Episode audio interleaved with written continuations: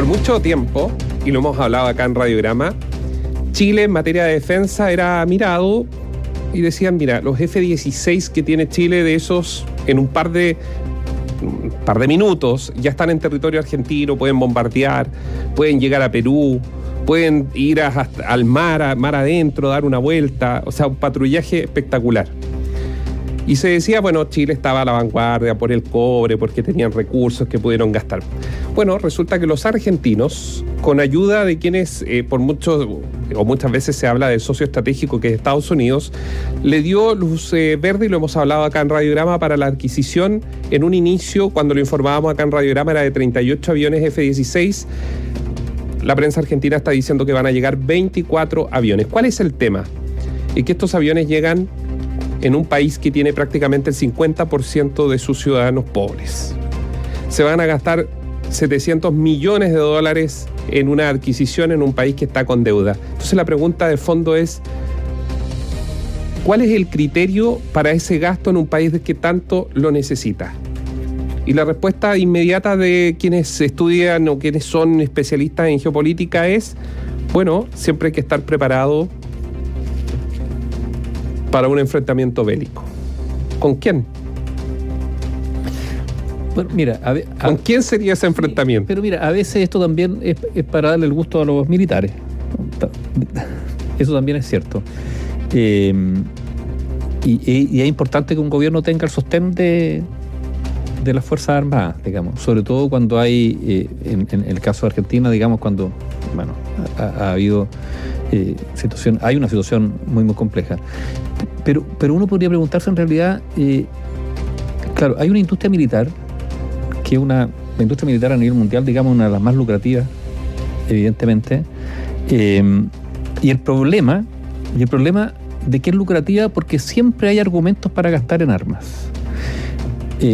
Uno podría, a partir de, mira, de lo que está ocurriendo con eh, Ucrania y Rusia, con lo que está ocurriendo en, Medio Oriente, u Oriente Medio, como dicen algunos, uno podría preguntarse eh, de qué manera el, el andamiaje institucional internacional, bueno, muestra las fisuras y una de ellas es la incapacidad para garantizar niveles mínimos de seguridad que impidan que haya esta escalada, digamos, de compra de armamento en, todas las partes del mundo.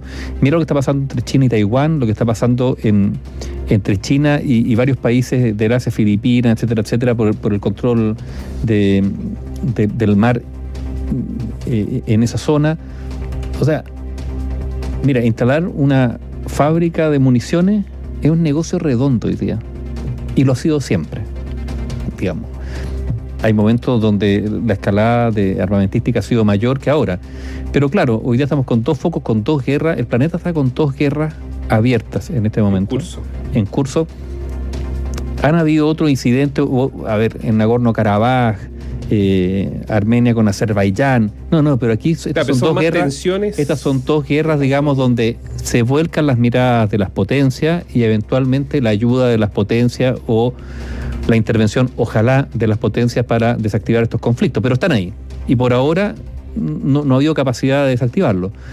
Y, la escalada aumenta, entonces, claro, uno mira la, región y se pregunta, claro, ¿por qué se compran armas? O en esa envergadura en el map, en, el, en, el, en lo inmediato no se ve un conflicto bélico salvo con el narco que llegue a una, a una escalada en que el narco tenga tanta ¿sabes lo que pasa? potencia. mira lo absurdo. Lo lógico sería que los países y aquí uno tendría que suponer varias cosas, que sus dirigencias fueran honestas, eh, etcétera, etcétera.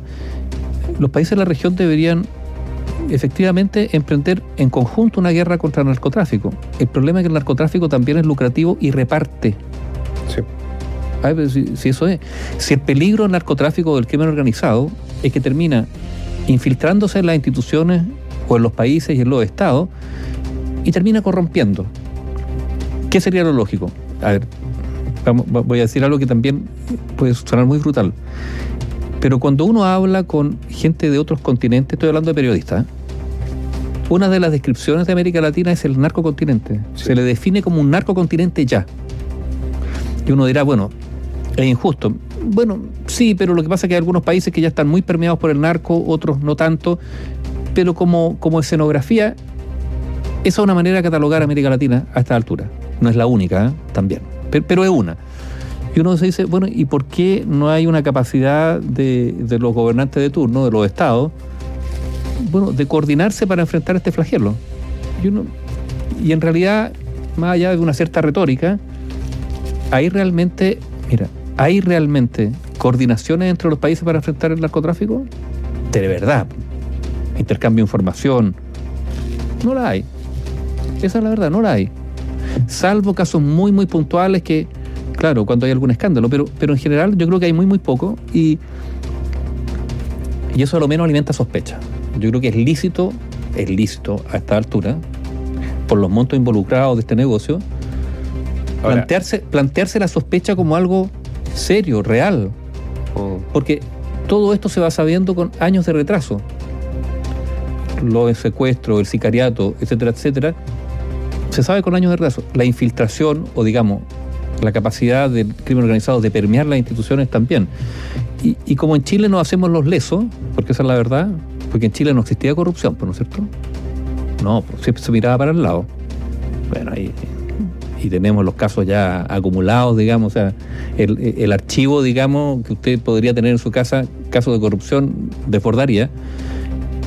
¿Por qué no pensar que ya eh, hay eh, eh, soborno, corrupción desde el crimen organizado? ¿Por qué no? O sea, ¿por qué, ¿por qué no nos planteamos esa duda es para, que actuar, la autoridad para actuar frente a ella? La autoridad independiente de quien sea, si esto es derechas o izquierdas, da lo mismo, lo hemos vivido acá. No quieren reconocer. Eh, te dicen, no, son casos aislados, ¿para qué le ponen color? Aburto, ¿para qué le ponen color? ¿Poner color de qué, señores?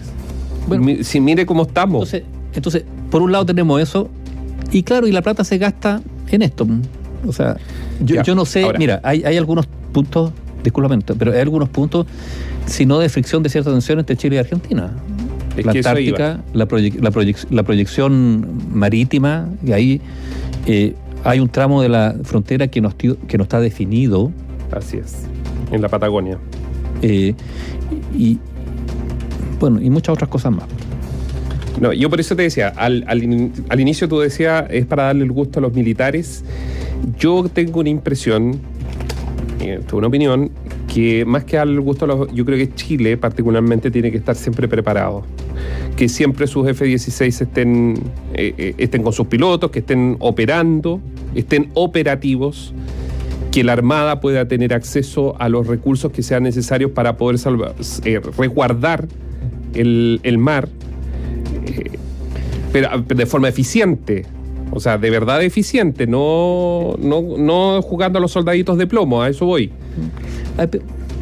Yo me hago una pregunta. Puede, puede que o sea, lo que yo, yo creo no, es que mira. siempre es bueno, porque cuando uno ve a Argentina, Argentina es súper estratégico. Más allá que tengan una pobreza enorme, que tengan una crisis pero, política interna, lo que tú quieras. Porque tiene una cancillería alineada, uno, alineada eso, en, en, en, una política de muy largo plazo, eso es cierto. O sea, ellos nos pegaron un combo en el mentón, digámoslo así. Yo sé que a la Cancillería le da urticaria escuchar esto, pero, pero es así.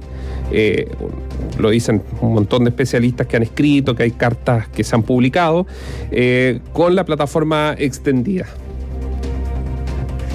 No, nos pone, digamos, en un entredicho. ¿Qué hizo Argentina con los F-16? Es una, oye, es una cuestión obvia. Es una ne negociación para, como China quiere acercarse muchísimo a Argentina. Estados Unidos le dice, bueno, yo le doy los F-16. Mi pregunta es la siguiente. Los, el gobierno, porque esto no partió, usted comprenderá, hace dos meses, esto partió, en, me atrevería a decir ya luego, en las postremerías del gobierno de Sebastián Piñera. La Cancillería, el Ministerio de Defensa, ¿le dijeron algo a Estados Unidos? Sí, pues. ¿Por qué le está vendiendo los F-16 que, tenemos, que tiene Chile? ¿Por qué se los tiene que vender a los vecinos? ¿Le dijo algo o no tuvieron los Porque yo creo que Ricardo Lago le hubiese dicho algo. Así como en su minuto dijo no a Irak. Claro, le dijo no a, al presidente Bush. Eh, claro. ¿Le dijo algo a Estados Unidos? ¿Tuvieron esa valentía la pachorra para decirle a Estados Unidos no? ¿Y oponerse a esa venta de estos aviones F-16? Sí, pero, pero bueno. Ahora, yo por otro, por otro lado, me, me, van a disculpar, digamos, los miembros de la Fuerza Armada, digamos, pero yo me pregunto, ¿y para qué tanto? O sea, lo es una pregunta. ¿eh? ¿Tenemos las competencias, el profesionalismo para tener esos dispositivos, no? A ver, de verdad. Eh, Yo, yo creo que sí. Yo Ah, creo no, que- hay esfuerzo. yo- No, pero se- se tra- no, pero Néstor, se trabaja. hay se- pilotos que son Bueno, no, espectaculares. está bien. Hay Muchas horas de pilotos, estudio. hay artilleros. Sí. Yo me estoy hablando de las instituciones. ¿Trabajan las 24 horas? ¿Están alertas las 24 horas? Bueno, eso es una buena pregunta. Sí, po. Algunos por ahí tiran sus tallas, incluso O sea, hasta yo, presidentes eh, incluidos. eh, eh, y- el otro día hablábamos de carabineros, digamos, de el respaldo que tienen, que sienten los funcionarios de la institución respecto a actuar, ¿no es cierto?, ante situaciones complejas. Y yo digo, el alto mando está preocupado de eso, respalda, ha hecho valer, o sea.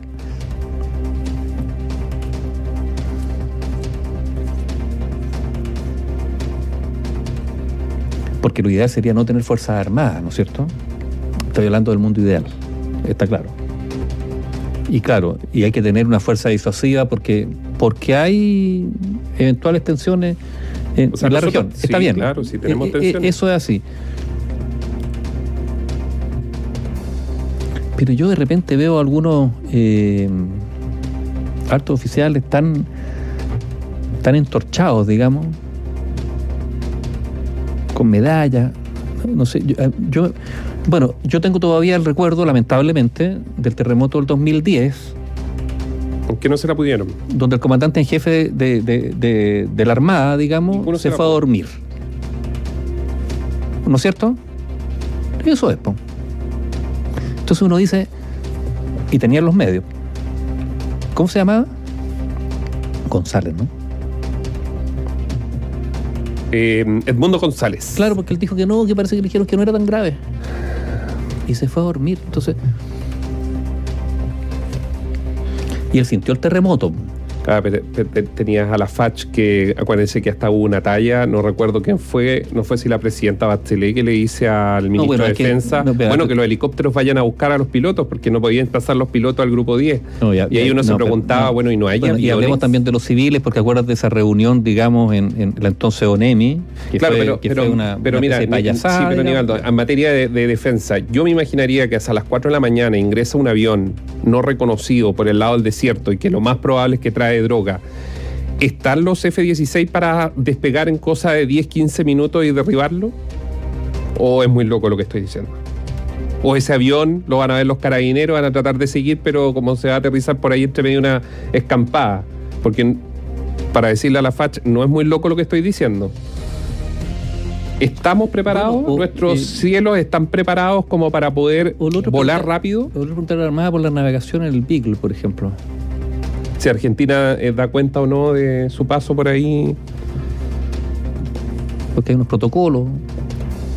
Ahora también uno se pregunta, bueno, ¿y para qué exigirle esos protocolos a Argentina?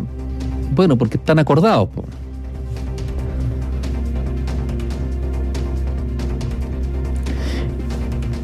Ya, pero, pero mira, raya para la suma lo que queríamos plantear es eh, un ejercicio que es bueno que todos como ciudadanos también lo hagamos sobre los recursos, cómo se ponen.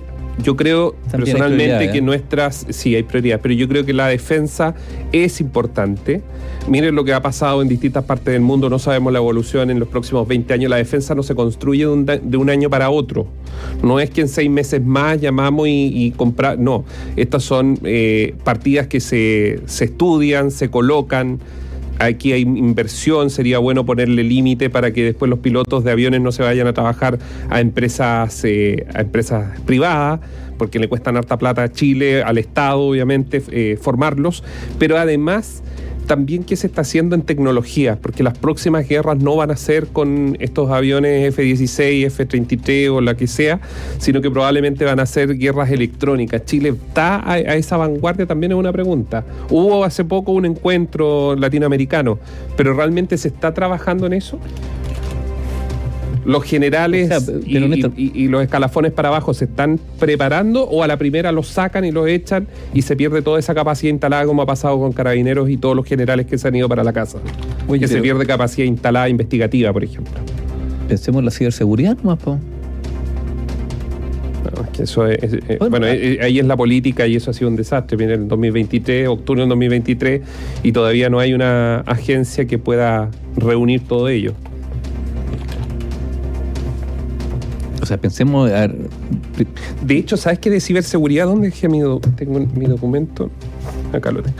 Eh, el día que se produce el ataque en, en Israel, y esto es bien interesante, el día que se produce el ataque en Israel, está absolutamente confirmado que hubo un ataque electrónico.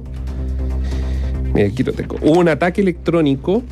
¿Y sabes de dónde está comprobado que venía ese ataque electrónico a Israel? De Rusia. Páginas web, incluso páginas web oficiales de, de- los eh, israelitas, eh, sucumbieron ante hackers vinculados al servicio de inteligencia ruso, participaron de una acción contra páginas del gobierno israelí en el momento del ataque de Hamas. Y también el Kremlin usó su aparato de propaganda en las redes para legitimar luego, minutos después, el ataque. Es decir, como que había preparación, incluso de lo que luego se conoció, que primero se pensó que era algo particular, resulta que... al- Oportunismo. pero estaba muy preparado todo porque eran cientos y cientos de mensajes que salían. Es, lo que se está analizando y es cosa de lo que ha llegado. Aquí está el tema de la electrónica, del, del- de la internet y todo eso. Y ahí lo, lo unimos con lo que estábamos hablando. ¿Estamos preparados? No. Yo, yo creo, yo, bueno, yo creo que no. Santiago, hay un debate sobre el, el tema de, mm, de inteligencia artificial. Lo hablábamos ayer en Radiograma. Eh, se paralizaron estos proyectos. Hay varias incluso instituciones que dicen que vulnera y viola eh, ciertas. eh, mm, una violación al final de derechos humanos que son las libertades y todo, porque el Estado tendría concentrada demasiada información. ¿Qué piensa? ¿Qué, qué, qué puede pensar uno? Se lo preguntamos a los auditores para que nos respondan o piensen. Si la seguridad con inteligencia artificial podemos avanzar, pero perdemos ciertas eh, libertades.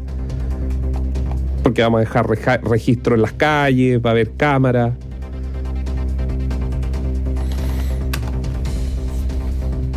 Mira, a ver, también voy a decir algo que es políticamente incorrecto respecto a las libertades.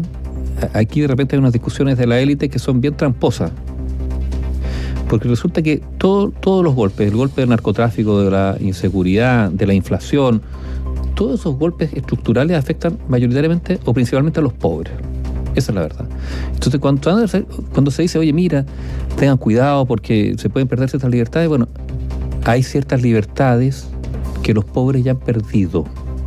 Sí, No pueden salir de sus casas, tienen que llegar lo, tarde. dijimos, lo hemos dicho acá. Eh, a ver, eh, su, ca- su- su capacidad de, de- de consumo por, por la inflación, o sea, todo Bien. eso primero afecta a ellos.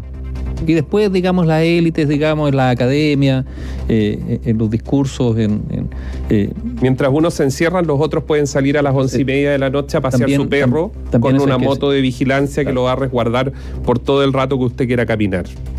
Ahí está la enorme desigualdad en materia de seguridad.